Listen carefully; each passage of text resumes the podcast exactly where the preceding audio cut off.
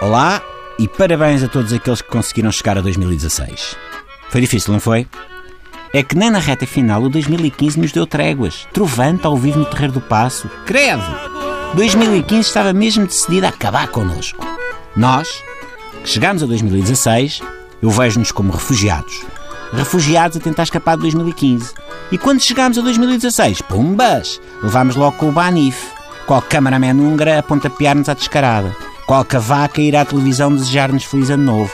Qual Carlos Costa a supervisionar a banca. Foi como se olhássemos para o espelho na manhã do dia 1 e descobríssemos que tínhamos acordado com um penteado a Abel Xavier. E as pessoas vêm ter comigo nas filas para pagar o buraco do BES e dizem Epá, mas ó Miguel e tal, a bronca do Banif ainda foi no ano passado e não sei quê. E eu agarro e respondo, não pá, a bronca do Banif começa quando nós começarmos a pagar.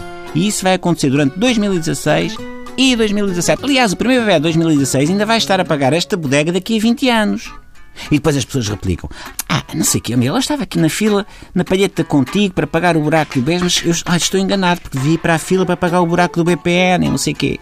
E eu vou e respondo: Tá, ok, Pips, a gente vê-se na fila para pagar o buraco do BPP e por aí fora.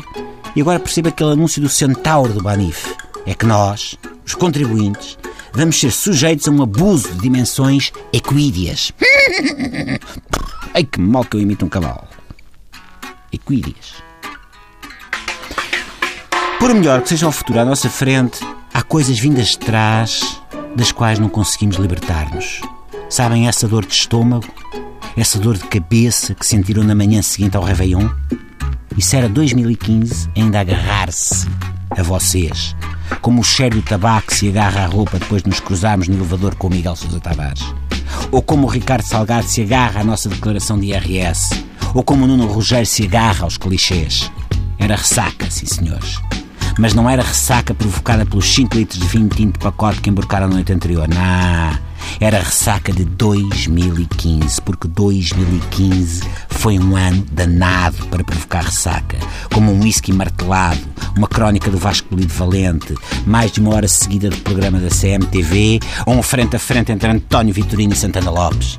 A ressaca é uma espécie de lembrete de que a vida não é só festa também há aquela parte a seguir em que temos de varrer os confetes e pôr as garrafas vazias no ecoponto e ouvir o Dr. Quintino.